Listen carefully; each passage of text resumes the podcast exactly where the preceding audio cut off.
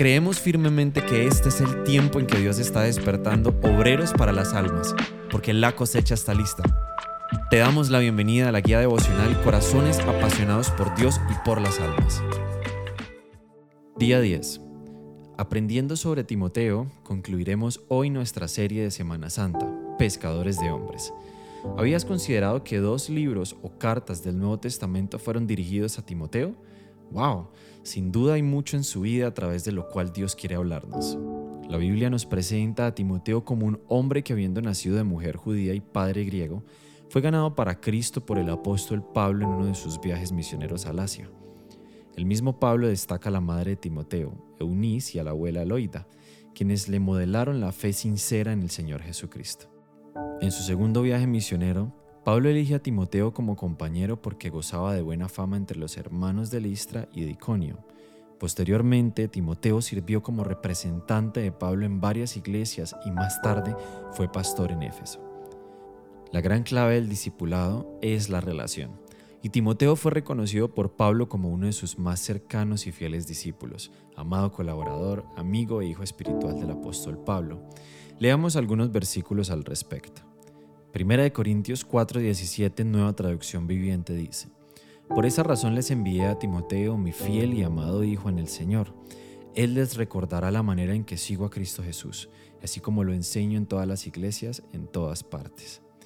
Primera de Timoteo 1:2, en nueva traducción viviente. Le escribo esta carta a Timoteo, mi verdadero hijo en la fe. Que Dios Padre y Cristo Jesús, nuestro Señor, te den gracia y misericordia y paz. Primera de Timoteo 4:12, nueva traducción viviente. Timoteo, no permitas que nadie te subestime por ser joven. Sé un ejemplo para todos los creyentes en lo que dices, en la forma en que vives, en tu amor, tu fe y tu pureza. Primera de Tesalonicenses 3:2, nueva traducción viviente. Y enviamos a Timoteo para que lo visitara. Él es hermano nuestro y colaborador de Dios en la proclamación de la buena noticia de Cristo. Lo enviamos a ustedes para que los fortaleciera, los alentara en su fe. Reflexionemos. Qué hermoso percibir la relación de paternidad, confianza y aprecio que hubo entre el apóstol Pablo y Timoteo. Esa relación sincera se desarrolló con el tiempo. Pablo ganó a Timoteo para Cristo y lo discipuló a medida que compartían en el ministerio a Jesucristo. Esto mismo lo podemos hacer tú y yo, ganar a otros para Cristo y disipularlos a partir de una relación sencilla en la que nos disponemos a compartir con otros nuestro tiempo, conocimiento y experiencia acerca de Jesucristo. Oremos. Señor, quiero comprometerme contigo para compartir mi fe a otras personas.